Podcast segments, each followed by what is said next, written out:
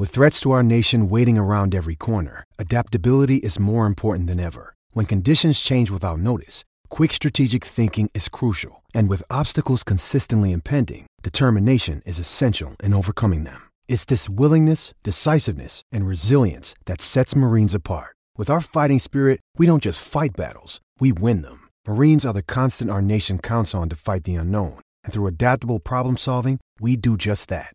Learn more at marines.com.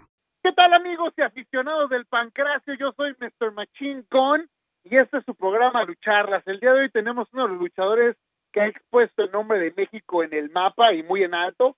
Él es el insane luchador Super Crazy. Mi querido Crazy, ¿cómo estás? Gracias por estar aquí en tu programa Lucharlas. Hola, hola, ¿cómo están? Muy bien, bien, bien, muy bien, muy bien. Aquí a la orden para lo que ustedes gusten preguntar. Oye, pues queremos que nos hables un poquito de, porque sabemos que estás en todas partes del mundo, ¿no? Pero estuviste en Japón. ¿Cómo fue tu, tu estancia? O sea, ¿cómo llegaste de, de Hidalgo? Porque eres de, de Tulancingo Hidalgo, ¿cierto? Exactamente, sí, de Hidalgo, del, del pueblo donde es el santo en el mascarado de plata. Y llegas a Japón. ¿Cómo, cómo es esa, sea, ¿cómo le haces para llegar a Japón? Porque hoy en día muchos luchadores ya llegan a Japón, pero en ese entonces era más difícil, ¿no? Sí, sí, sí, era, era, eh, era muy difícil llegar allá. Este, bueno, pues yo tuve la suerte de estar luchando en la arena Nesa, la arena Nezahualcóyotl de, de México. Eh, me vio un promotor de allá, un promotor japonés, y este, me llevó ya, me llevó a, luchar por allá a una empresa que se llamaba Wrestle Factory, así se llamaba. Este, eso fue hace 20 años, brother, fue mi primera gira. Y hasta la fecha, la última vez que fui a Japón fue en agosto, siendo mi gira número 72 por el lejano oriente. Ahora, ahorita vamos a hablar de, de lucha libre en, en, Japón, pero ¿cómo es? Llegas, me imagino que no hablabas japonés, la comida es diferente, las costumbres, la cultura, ¿cómo se adapta eh, Super Crazy en ese momento a, todo esto, ¿no? Híjole, brother, pues cuando tiene uno hambre de triunfo, pues te, te tienes que acomodar a, la, como puedas, brother, como eh, en serio que parecía yo mudo, no, de verdad que no hablaba yo inglés ni japonés, eso fuera un, híjole, fue un trauma medio medio extremo, pero bueno, pues te vas acostumbrando, eh, me fui fui escuchando cómo hablaban ellos, a la costumbre, a todo, la disciplina y todo, bueno, y pues pues sí, este me, me acoplé y gracias a Dios te digo, me siguen solicitando por allá. Y entonces llegas, te, te, adaptas. ¿Cómo te vas adaptando con, con los demás luchadores? ¿Cómo es cuando, cuando recién llegas? Porque es muy diferente ya hoy en día que llegas a un casillero y ya consagrado como Super Crazy, a en ese momento chavo y todos están tratando de ganar una oportunidad, llega un mexicano. Eh, ¿cómo, ¿Cómo fue en ese momento un, un Super Crazy llegando a un casillero en, en Japón? ¿Te reciben bien? ¿Es difícil? ¿Cómo, cómo fue? Sí, sí, sí, sí, brother. Mira, eh, de verdad que en Japón, Japón, los compañeros, los japoneses de allá, son muy, muy, muy, este, amigables, muy respetuosos. Y pues las primeras veces que, las primeras veces que yo iba, este, la verdad, te soy sincero, había alguien, alguien de allá de que estaba allá, allá en México, algún compañero o, o algún japonés que ya había estado acá en México y que hablaba español, entonces eh, ellos nos ayudaban mucho a este pues aprender los pues los primeros pasos, brother, de todo, porque es muy muy muy pero muy diferente todo, brother. Cuando hablas de muy muy diferente a, a los que somos muy aficionados a la lucha libre, que vemos lucha libre a veces de en Japón o lo que hay en Estados Unidos, eh, el aficionado como tal es diferente porque no no son como en México que es la mentada de madre este te están gritando, es, es muy diferente. Entonces, ¿cómo te adaptas a, a eso de llegar de, de, que el aficionado es muy metido a que ya te aplauden ciertas cosas y es nada más durante ciertos momentos? A veces sentías como que, ¿qué estoy haciendo mal o estoy haciendo bien? O, o cómo te adaptas a ese público. Sí, sí, sí, sí, sí. Al principio decía yo, ¿qué onda, no? Con la gente, no aplauden, no o sea, nada más te aplauden ciertos movimientos, pero lo hacen por unos segundos, aplauden todos y su expresión de wow, y se quedan callados. Te sacaban, me sacaban de onda también, ¿no? O sea, ¿qué onda? Pero ya después, pues ya te vas acostumbrando cómo, cómo es tu, este, su tipo de, este, cómo ellos aplauden, cómo gritan, incluso cómo te piden autógrafos con una cartulina, sacan la cartulina este con la orilla llena de como una cinta color oro, unos o sea, impresionante, brother. Impresionante, no es por hablar mal de acá de México, pero acá está está medio medio extraño porque te piden un autógrafo y agape, voltean al suelo y agarran un papel de estraza o lo que sea, un autógrafo y ahí, o sea, muy, muy diferente, brother. Muy, muy, muy diferente. Cómo valoran mucho, cómo respetan mucho al luchador mexicano. Ahora, eh, tú estando allá en Japón, eh, viste como, como la conexión, me imagino, para otros luchadores, llevarlos, llevarlos a Japón, empezaste a llevar otros luchadores a, hacia Japón, o sea, porque me imagino que los promotores te han preguntado, oye, eh, bueno, trae, trae más talento como tú, ¿no? Porque cuando algo es bueno lo queremos, lo queremos duplicar. Eh, ¿Te llegó a pasar? ¿A quiénes recomendabas? ¿A quiénes te llevaste? ¿Cómo manejaste esa situación? Sí, sí, sí, este, exactamente como tú lo dices, este, me, pues me pedían consejos de a quién llevar y quién no, o sea, quién, este, y pues sí, la verdad, eh, yo invité en paz descansa este, a, Héctor Garza, eh, fue también Silver King, el Tejano en paz descanse, mira los tres en paz descanse, wow. Este, mm, también fue incluso el Santo, me acuerdo el hijo del Santo, este, el Olímpico, fue Canet, su hermano de Canek, el príncipe Maya, este, híjole, varios que de verdad ahora no, Ya después, bueno, fue en otra empresa donde íbamos muchos también, del Mosco de la Merced, Tarzan Boy, eh, varios, varios, varios de, de Monterrey y del Consejo Mundial de Lucha Oye, y ahorita que lo mencionas, porque por lo que me platicas al programa al principio fue fue complicado llegando llegando a Japón eh, tengo entendido que a veces duermen en el dojo que o que porque después llegas allá y Japón es un país caro no entonces no hay no hay un hotel o donde sea. Tú dormías en algún dojo te acomodaban en algún lugar cómo cómo fue eso Sí, sí, mira, cuando eh, cuando este, eres un novato, cuando llegas por primera vez allá a Japón, este tienes que vivir, acomodarte, es un dojo, un dojo es como un departamento donde están todos los luchadores eh, nuevos, entonces ahí tienes que hacer ejercicio, tienes que comer con ellos, tienes que lavar la ropa, tienes que cooperar este, en, en las tareas de ahí del, del dojo, ¿entiendes? Como limpiar el ring, las pesas, todo, hacer ejercicio, eh, y bueno, ya cuando salíamos de gira, a, por ejemplo, a Osaka, a Kobe, a Nagoya, a varias partes de allá de, de Japón.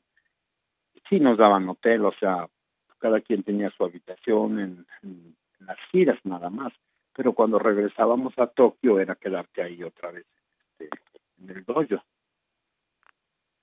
Así es, así es la, este, el sistema de allá. Y hoy en día que volteas y ves eso, um, sientes que, que eso te hizo crecer como, como persona en el aspecto de que valoras más lo que estás haciendo? Porque yo tengo una idea, ¿no? A lo mejor es mi idea personal, pero yo siento que cuando nacen al negocio, o sea, cuando nacen al, dentro de la lucha libre, el, hijo del hijo, el hijo de, de X luchador, que viene, siento que ya traen como ese de, pues ya nací aquí, pues ya me tocó y, que, no trabajan igual que alguien que no nace en el que en el negocio, ¿no? O sea, que alguien que, desde abajo viene viene pegando, viene pegando y de pronto eh, no naces y no tienes las mismas oportunidades y tu papá no conoce promotores, tu papá no te puede conectar aquí, no te puede conectar allá, entonces eh, sientes que eso hoy en día te fue algo que te que te ayudó bastante o cómo lo cómo lo percibes en ese aspecto el no el no haber tenido esas conexiones o esos esos este pues bueno es es difícil pero sí esa ese nepotismo no Sí, claro, mira, el, el llegar a un dojo a Japón y todo eso, todo, todo cómo te enseñan, cómo te, eh, cómo aprendes, te hace valorar y crecer en la lucha, valorar y, y amar y tener pasión por la lucha libre, brother. Porque allá te lo juro que de verdad es un respeto.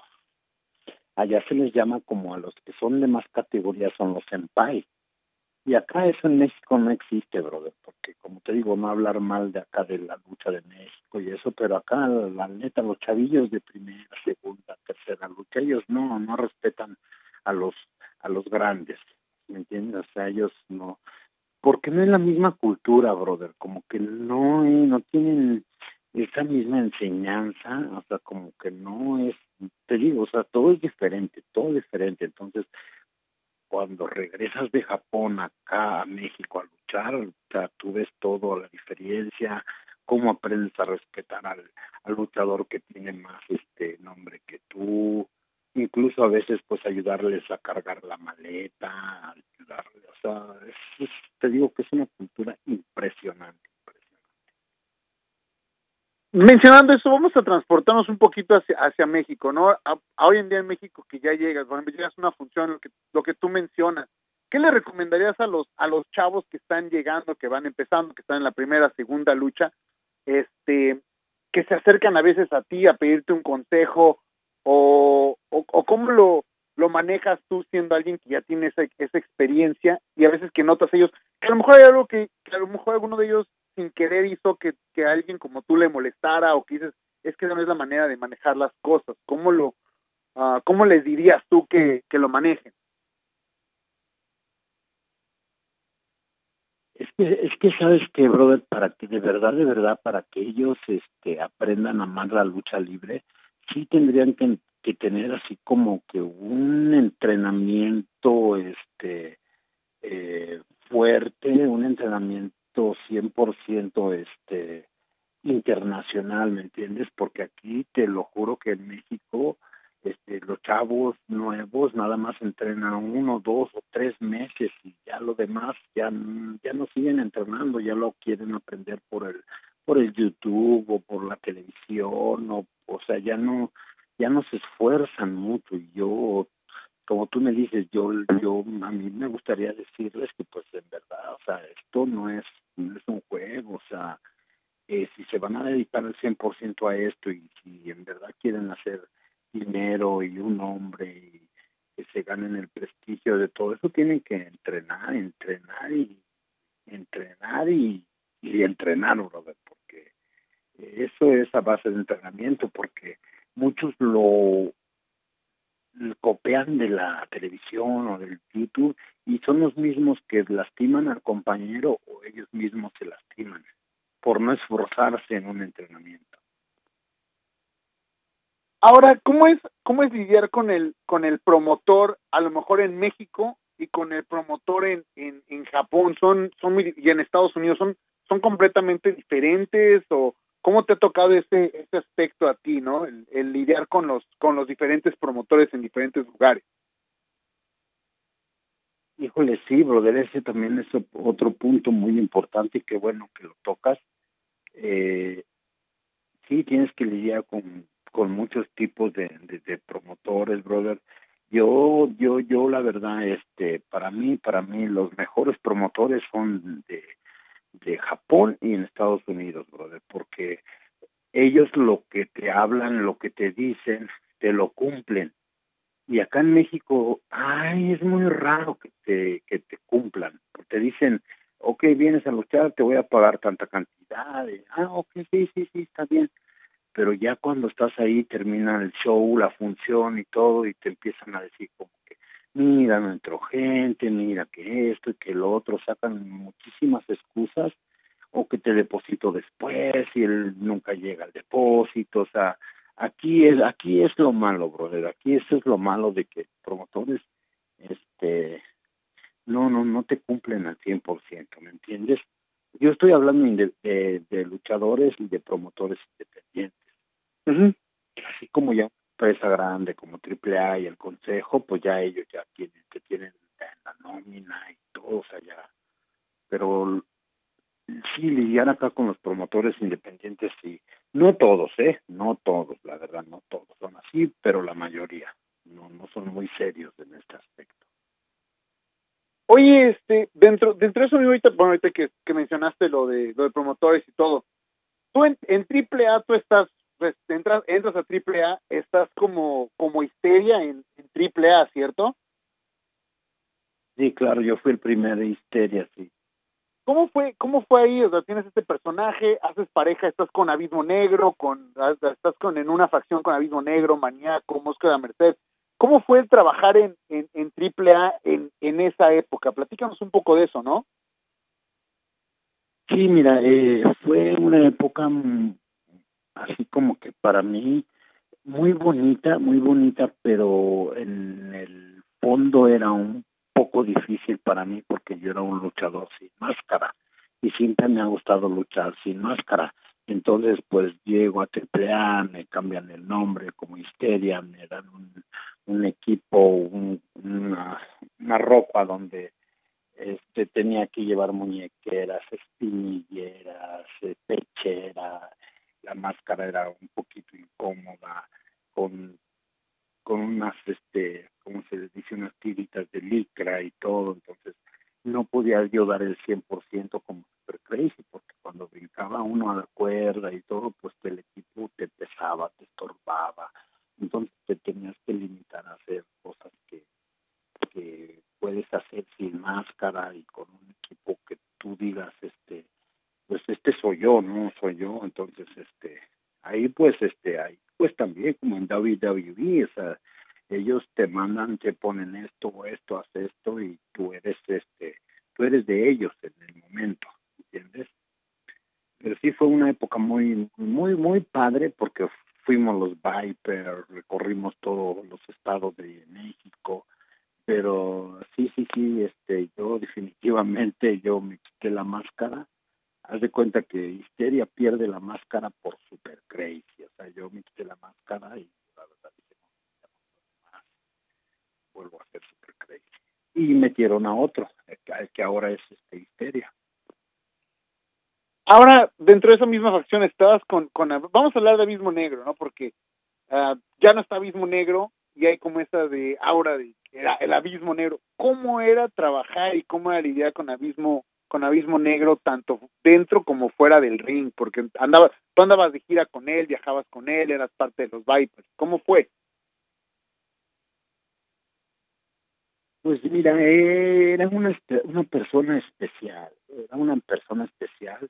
Eh, si tú le llegabas a caer bien, bueno, pues te trataba muy bien y todo, pero sí, sí, sí, en el fondo sí era una persona muy especial eh, al parecer yo escuché una, no lo viví, pero escuché un, este, ¿cómo se llama? Una anécdota de, de él donde se le puso al tú a mil máscaras en el vestidor, en el camerino, y, o sea, era de esos tipos que igual no, o sea, eh, no les gustaba como que los, mm, no que pisotearan, sino que él era, tenía que ser él y, y yo para mí mis máscaras, pues es mil máscaras, o sea, siempre el Señor hizo y ha hecho miles de cosas, entonces eso pues se le respeta, ¿no?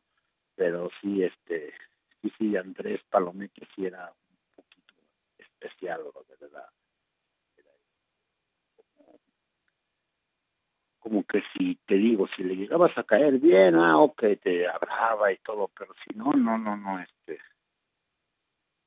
que no no te no caías muy bien en su, en su de su agrado mm. Y ahora estás, este, vamos a pasar un poquito a, a tu etapa en, en ECW, ¿no? Porque sales, llegas a ECW cuando está caliente, cuando están dando de qué hablar, eh, es una compañía que está haciendo cosas fuera de lo, de lo común. ¿Cómo era? O sea, ya hoy en día vemos los documentales que han hecho, eh, cómo se manejaban como promoción, ya se sabe más de Poli, pero tú que estuviste ahí en el núcleo, ¿cómo era? Háblanos un poquito de cómo era por, por dentro, porque los documentales ahora salen historias pues, locochonas, había al parecer bastante droga, había desmadres impresionantes, y eso era lo que la compañía de cierta manera promovía.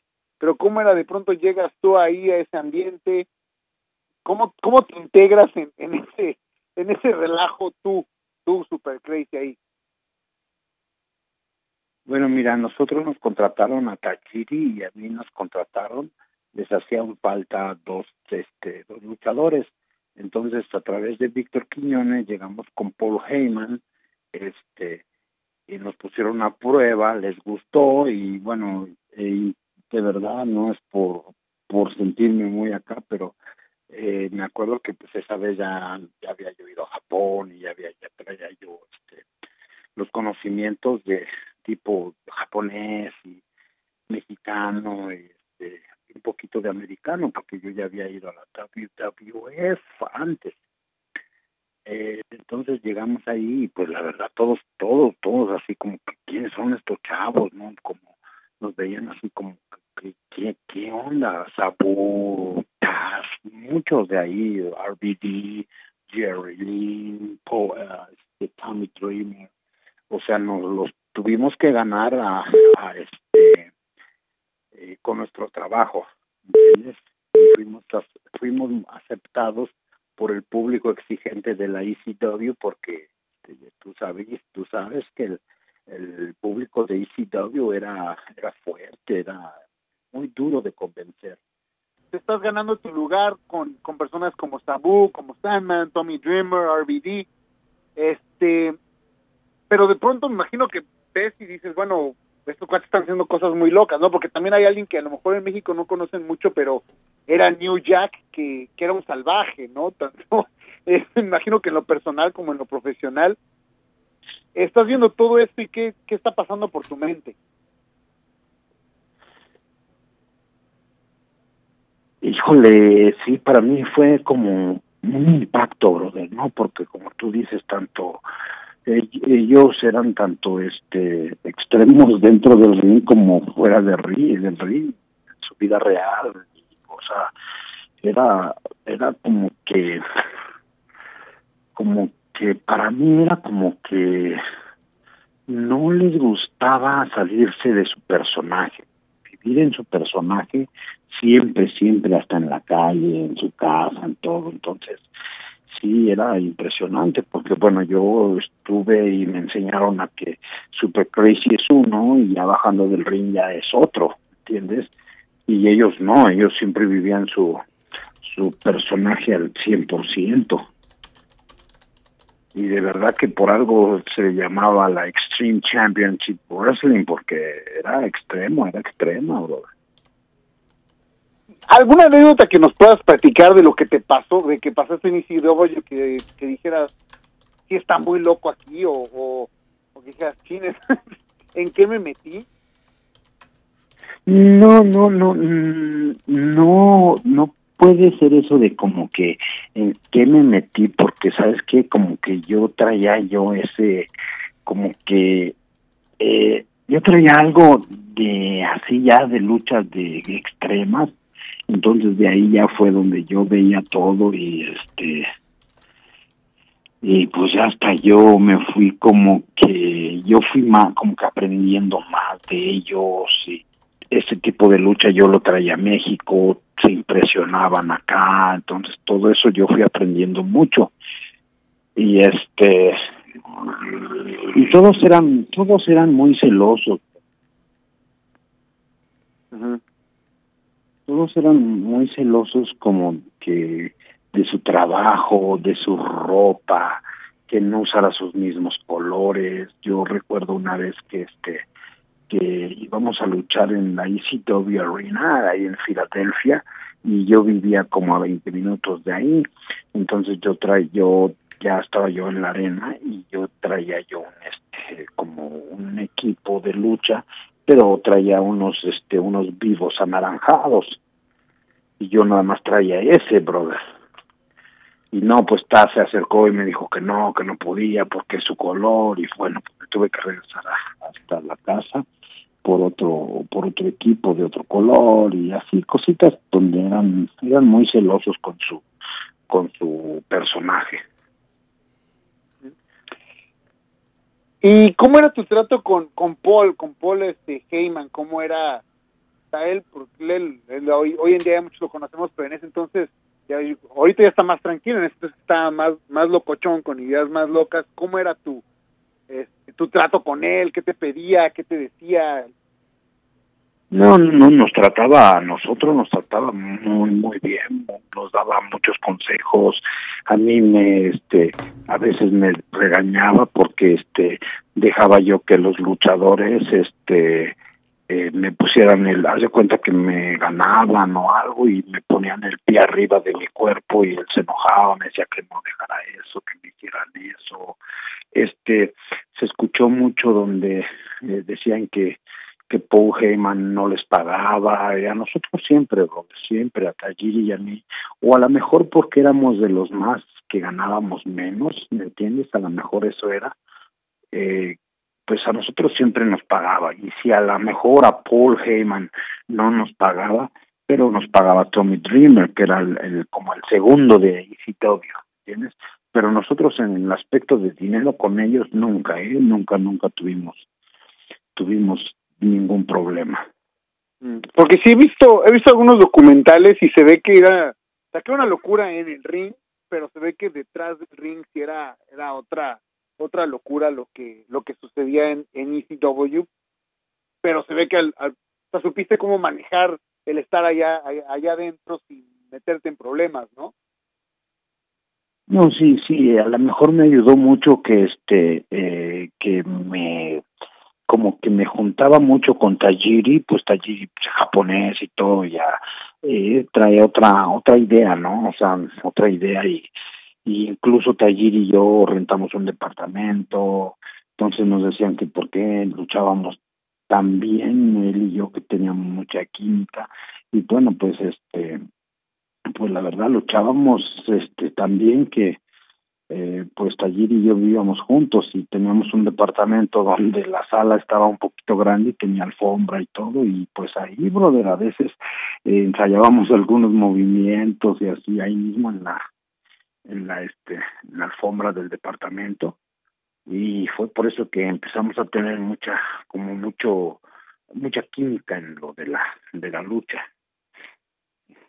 y esa química, aparte de tenerla con, con Tajiri, ¿con quién has sentido esa química? Que digas, bueno, con esta persona me gusta mucho trabajar porque me, me, empuja y yo lo empujo a él. ¿Con quién has sentido esa química aparte de con Tajiri? Es que sí hay muchos, brother. Hay muchos japoneses también, hay muchos, este, eh, híjole, es que sí, sí, la verdad sí, hay muchos, pero no, ¿cómo te explico?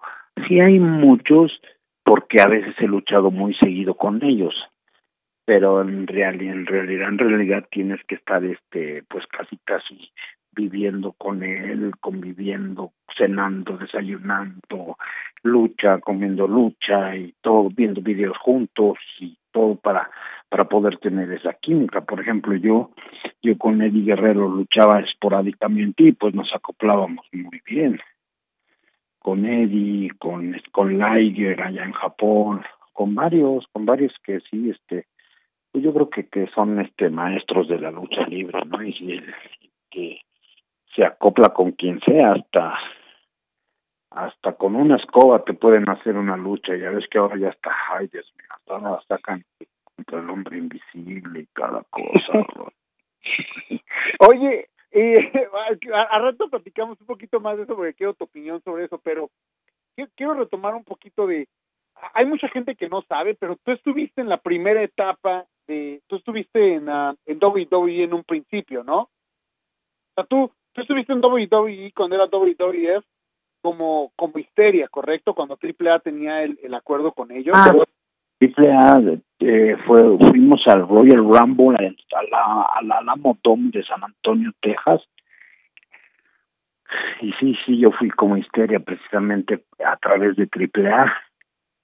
Pero ahí fue donde me impresioné la primera vez, brother, porque en el Alamo de San Antonio, Texas, eh, para llegar al ring era como unas, híjole, era como dos cuadras para llegar al ring desde el vestidor. Y eran 120 mil gentes, brother, imagínate. O sea, eso fue, me acuerdo que la lucha estrella del Royal Rumble, no me acuerdo qué, qué año fue, la lucha estrella era Shawn Michaels contra el Sid Vicious, o sea, era, puta, fue impresionante, ese sí me quedó muy grabado porque yo creo que esa es la la este la audiencia más más más grande que que yo he luchado enfrente de 120 mil personas y llegas a ese Royal Rumble por ese por ese acuerdo que tienen porque me acuerdo estabas tú eh, si no mal recuerdo llegó estaba el Ciber también o sea fueron varios los que entraron al, al, al Royal Rumble de hecho, si no mal recuerdo, creo que este mil máscaras para que no lo eliminaran, él solito se eliminó, ¿no? Brinca de la hacia afuera. Entonces, eh, ahí ves y, y, piensas que hay una oportunidad ahí o en este momento dijiste, bueno, nomás venimos, hicimos la chamba y me voy o o sí pensaste que podías entrar a, a WWE no, en ese momento. Lo que, lo que pasa que en ese tiempo teníamos contrato con AAA y no podíamos hacer nada eh, yo cuando empecé a, este mm, a, a, mí ya me conocían, a mí ya me conocía David Javier, ya me conocían porque yo antes antes de ir a este a, a lo del Royal Rumble con AAA como histeria, yo ya había ido también a un este a unas uh, pues algunas luchas, a unos house shows que tenían ellos, eh, yo ya había ido como super crazy también. Incluso yo fui uno de los participantes para el Cruiserweight, para Light Heavyweight se llamaba, donde ganó Taka Era Taka Michinoku fue el que ganó el, este, el campeonato ese. Y sí, también yo empecé ahí también cuando se hizo eso de Superastro, no sé si te acuerdas, por Univision. Sí, que pero digo, sí, estaban metiendo un poquito más de lucha libre. Pues en la WWF, pero nunca, este, pues no, nunca, eh, como que ellos sentían que me, me hacían falta más experiencia. Y es que, ¿sabes qué, brother? Que esas cuerdas del ring de WWE no son cables, son lazos, lazos, o sea, sí, literal, como te estoy diciendo, son lazos muy apretados, o sea, pero literal, es, es como old, old school, como las sogas son sogas, pero son lazos, o sea, entonces yo me caí, me atoré varias veces en, en, en este, en luchas en vivo, entonces eso me, me quitó este puntos, ¿no? Entonces, pues de ahí, este, pues yo fui a ECW, ya después pues cerró ECW, ya después pues me, me buscaron para hacer los Mexicools y pues así fue ya todo el, proceso para llegar a, hasta hasta los Mexicools. Y justamente es hacia hacia donde iba a ir a, lo, a los Mexicools. De pronto llegas a a la gente que a lo mejor en México no entendía o no enten, decían, bueno, ¿qué, ¿por qué salen estos cuatro? Era como una mofa de el trabajador mexicano que aquí la, en Estados Unidos la mayoría del trabajo que, que desarrollamos o que se nos ha dado esta etiqueta es de granjeros, de arreglar jardines, de trabajar en el campo, de pronto te ofrecen esta, esta oportunidad. Eh, siendo honestos, ¿te gustaba o lo sentías como algo un poquito racista o dices, bueno, pues es una chamba, le hago la chamba? ¿Cómo sentiste cuando te propusieron hacer Mexicools y salir en el John Deere, en el camioncito para podar el pasto? ¿Qué sentías? o qué pasaba por tu mente?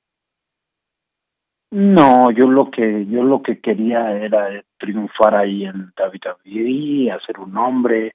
Eh, no me importó, brother, que me pusieran ese nombre, no me importó. Eh, este nos pusieron el, el, el, amor, no, no me importaba, o sea, yo lo que quería era, este, pues, este, comprar mi casa, mi, eh, tener una estabilidad con mi familia y todo, porque antes de entrar yo a pues yo rentaba yo un departamento y así, ¿me entiendes? Entonces yo lo que quería era, este, pues, este, pues hacer dinero para poder tener una casa, como te digo, una estabilidad con, con mis hijos. Y eso fue lo que me ayudó y ya después cuando yo me salí de ahí de David David, pues ya este David, gracias a David y, y CW, pues me dieron mucho prestigio y hasta la fecha, pues sí, gracias a Dios, este, pues sigo viajando a varios países. Bueno, hasta ahora que, ay Dios mío, que pasó esto de lo del lo, del COVID y pues está, está bien, este, está bien cruel, de esta situación. Sí, esperemos ya tener tener lucha libre en vivo ya ya pronto, pero ahora, ¿cómo fue cuando, te reúnen con te reúnen con con Juventud Guerrera y con con este Nicho el millonario que era que era es el original Psicosis? Cuando te reúnen con con ellos, ya los cono ya habías trabajado con ellos, llegan juntos, este, de pronto es así de, bueno, pues son los tres mexicanos que tenemos, vamos a meternos juntos. ¿Por qué, por qué los juntan ustedes eso? ¿Por qué escogen a ustedes tres? Eh, mira, eso fue una idea de, eso fue una idea de Stephanie. Fue una idea de Stephanie y este, y bueno, pues como es hija de, de del jefe, pues yo creo que este aceptó y todo ya pero me acuerdo mucho que estábamos este eh, antes de una de un show estábamos este eh, que nos juntaron que nos querían poner un nombre pero todo todo todo el personal de David David todos estaban tratando de, de de buscar un nombre, ¿me entiendes? Que como los tres mexicanos, como los tres cabrones, los tres amigos, no, no, hasta que salió el nombre de los de los de México y le gustó mucho a este al jefe a Vince y dijo ese mero, ese mero. Y ya después entre todos empezaron a tener ideas que pues con overoles, que eso, eso salió de un día, o sea, no fue de no fue de que ya lo tenían planeado, ¿entiendes? fue de que un día y en un día todo, entre todo el personal, referes, este, había, había un refere que está en Canadá que se llama Jimmy Corderas, él fue este quien dio la idea para lo de los, lo de los este las máquinas para podar el pasto, y ya después por los overoles, eh, todo, todo el equipo de jardinero, ¿me entiendes? y ya de ahí todos ellos fueron haciendo las historias de, de cómo de cómo este trabajar con el con el nombre de Mexicools. Y ahora, ¿cómo, cómo ves tú? Porque siempre se, se habla, siempre que, que, se habla de, lucha libre, ya se menciona a, a, Conan, ¿no? Conan es ahorita como el ícono de es el que ha llevado la lucha libre mexicana a Estados Unidos, es el que ha conectado a los mexicanos y todo. ¿Cómo ves tú a, Conan dentro del dentro del negocio? O sea, porque Conan no los no fue el que los llevó a ustedes a, a, a WWE, ¿o sí? No, no, no, no, no, no. No. No, él, él fue parte de este de WCW hace años, pero no acá con WWE, no, él no, no tiene nada que ver.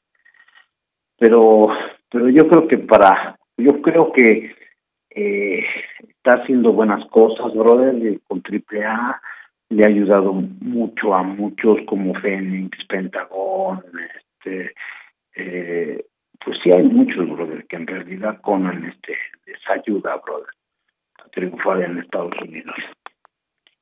Y para mí, pues es bueno, ¿no? O sea, se, eh, muchos hablan mal de él, pero en realidad para mí es este eh, es como que como otro Antonio Peña, que tiene, que tiene ese, ese don para, para la televisión, para hacer historias, para como que él es el que ha llevado a AAA hasta donde está ahora mismo. Imagino que son dos cosas completamente diferentes lo que es Conan dentro del dentro del negocio, dentro de la, dentro de lo que es la lucha libre y también a lo mejor a, a, título personal como es, ¿no? Porque a veces hay personas con las que puedes trabajar, con las que trabajas bien, bien, bien, pero nunca vas a tener una amistad, o sea, simplemente es de trabajo y imagino que también es, es eso, ¿no? O sea, lo que es él como, lo que hace por, con lucha libre y a lo mejor lo, lo que la gente ve como, como persona, ¿no? Sí, sí, sí, claro. Y platicamos un poco, hace unos meses estuve en México, este, visité el, el deshuesadero allá en, eh, creo que se llama Zona 23, es un deshuesadero donde hacen lucha libre extrema. Eh, no sé si lo has visto, no sé si te han invitado a participar ahí, no sé si has estado en luchas ahí, y, y cómo lo ves. Sí, yo fui, mira, incluso fue una de mis últimas luchas el 15 de marzo. El 15 de marzo, eh, mira, es, es, es algo diferente, es algo diferente porque pues en realidad no hay sillas, no hay, este, eh, pues no hay casi reglas, brother, ¿no? Porque pues es, es, es una, es una zona hardcore pues ahí te vas, este, puedes hacer lo que sea, ¿no? Porque hay lámparas, están los parabrisas de los carros, te avientas de los de las de las camionetas de de de las grandotas, este, te ponen, no es que, no es que te, de, ¿cómo te digo? No es que te pongas a, a destruir todos los carros, sino que ellos en el deshuesadero arman como un, un espacio donde te ponen el ring en medio y te ponen unos carros cerca del ring y haz de cuenta como que esos son los carros que vas a destruir, nada más. O sea, los que están más hasta allá, hasta allá atrás, pues no. Pero los que están así cerca del ring son como los que, pues tienes derecho a romper el parabrisas, a azotarte ahí, a hacer lo que pues tú quieras, ¿no? Con esos carros. Y la gente, fíjate que la gente, como es diferente, la gente sí va, brother, sí va esta última función ya no fue mucha, mucha, mucha gente porque en realidad ya estaba empezando esto de lo de, lo de la pandemia, entonces este pues no no estuvo no estuvo tan tan lleno. Pero sí es este es algo diferente brother. La verdad es algo diferente. Y a mí pues la verdad a mí me a mí me gustó brother porque de verdad que como les dije agarré el micrófono y yo les dije pues de verdad que mis respetos para los chavos que vienen y se rompen el alma aquí porque de verdad que eso es bien hardcore, brother. El ring, el ring en todo el, todo el tiempo, todo el momento está lleno de vidrios, de lámparas. Entonces ya nada más volteas a, ver el ring, oh my god, ahí voy a caer. Y aunque no quieras tienes que caer, brother.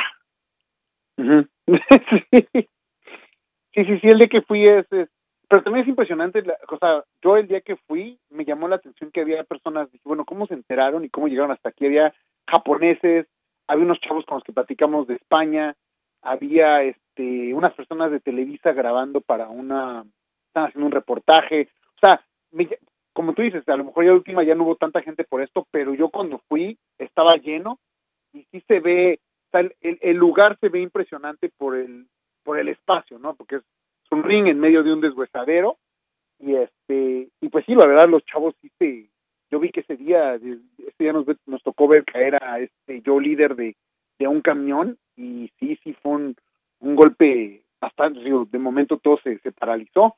Entonces uh, siento que sí es bastante el, riesgo que corren en en esos no o sea por por dar un buen espectáculo pero sí es bastante el, riesgo no Sí, sí, sí, la verdad sí. Eh, yo la última lucha que tuve ahí fue el Pirata Morgan y yo. Y no y Demon Stream contra Psicosis eh, Psicosis el segundo Psicosis en segundo histeria y este y tóxico. Pero sí yo vi yo vi las las otras luchas de los otros compañeros y sí mis respetos ¿eh? mi respeto oye super Casey háblanos un poquito ya ya nos hablaste de que has estado en ECW WWE pero de todas esas todas son diferentes pero qué etapa te gustó más dónde fue donde tú estabas feliz donde tú estabas más contento, donde te sentías realizado? ¿Qué etapa fue?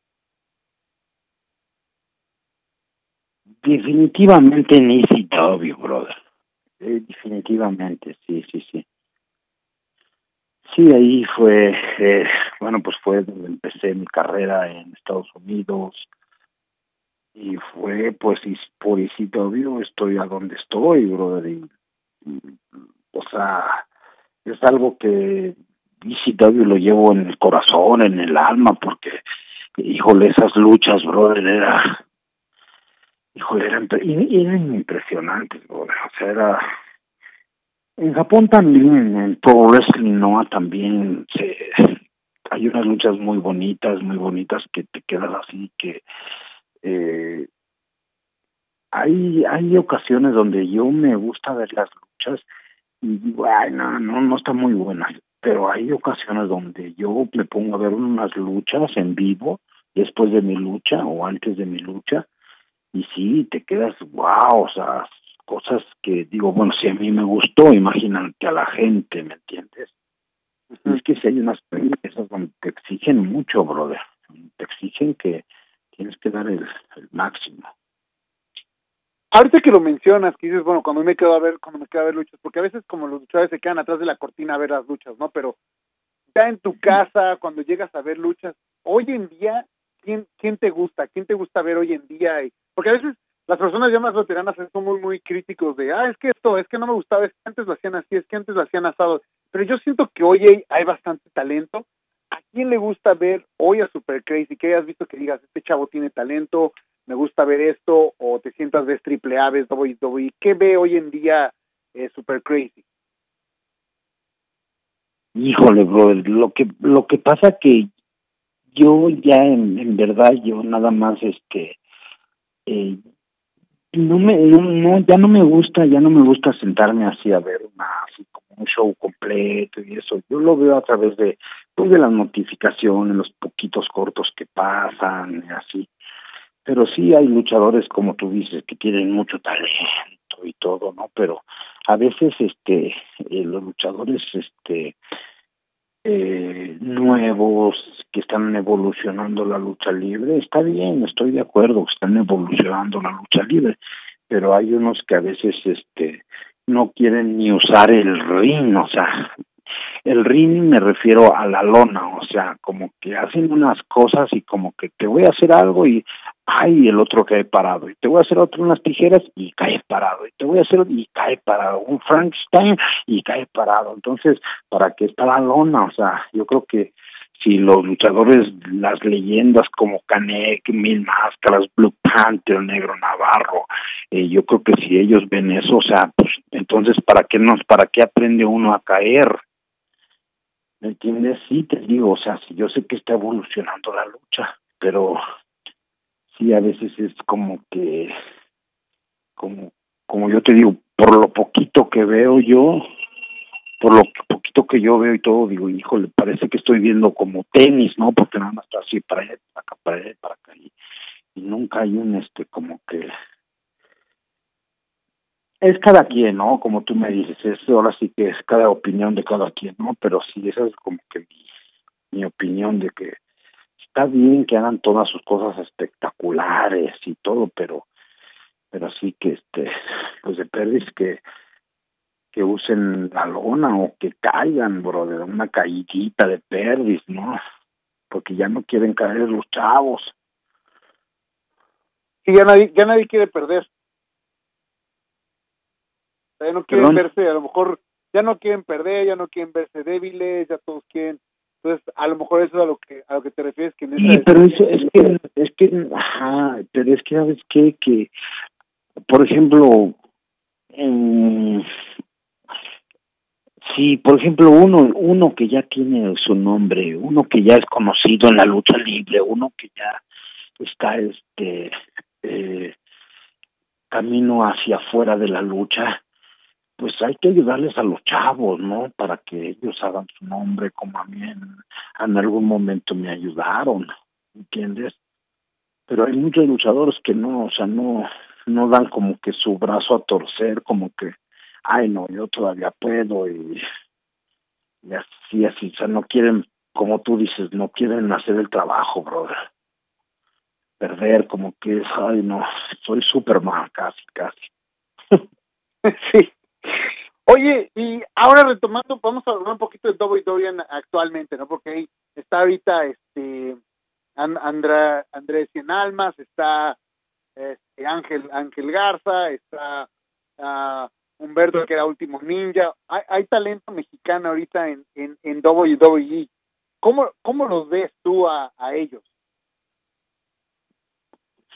Bien, brother, bien, bien, bien. Yo mis, yo mis respetos, brother, para ellos, porque son chavos que, este, que vienen de una generación o dos generaciones ya antes que, que ellos, o sea, su papá, su abuelo. Y entonces eso para WWE, especial para Vince, eso es muy respetado, ¿me entiendes? Como Randy que tiene a su papá, Bob Orton, y este, el abuelo de Randy, o sea, todo eso, eso es muy respetado para, para, para la compañía. ¿entiendes? Entonces estos chavos pues sí traen, pues son sobrinos de Héctor Garza, su papá incluso es este, su abuelo también fue luchador, Andrade también fue luchador, y yo a lo que aquí me, me, no me agüito, sino como que yo digo, wow, no sé por qué, pero eh, si tú te pones a pensar y a ver las cosas, eh, Raúl Mendoza entró antes que ellos, y Raúl Mendoza lo como que lo quieren dejar un poquito en la orilla siempre siempre ¿entiendes? y se merece también una oportunidad grande como la que les están dando a ellos entonces no sé qué en realidad qué es lo que qué es lo que necesita David David para para para hacer algún algún latino ¿entiendes? porque como te repito si Cien Almas, este Andrade también viene de una generación de, de su papá, de, de familia que ya fue luchadora. Y bueno, y ti te tocó, por ejemplo, con, con Juventud Guerrera, que también su papá, Fuerza Guerrera, también venía de, ya, ya traía su, su, escuela, su escuela Juventud, ¿no? Sí, sí, sí, claro, sí. ¿Y cómo era lo del el tema del, porque creo que muchos de ellos también los detiene el inglés, ¿no? O sea, que puede ser un excelente luchador, pero si no hablas inglés es es difícil, ¿no? Este, Crazy, ¿cómo? Sí, cómo no, claro, cómo? inglés igual, eso te cuesta, puta, te cuesta mucho, brother. Por ejemplo, este muchacho que tiene muchísimo talento y ahora no sé ni dónde anda.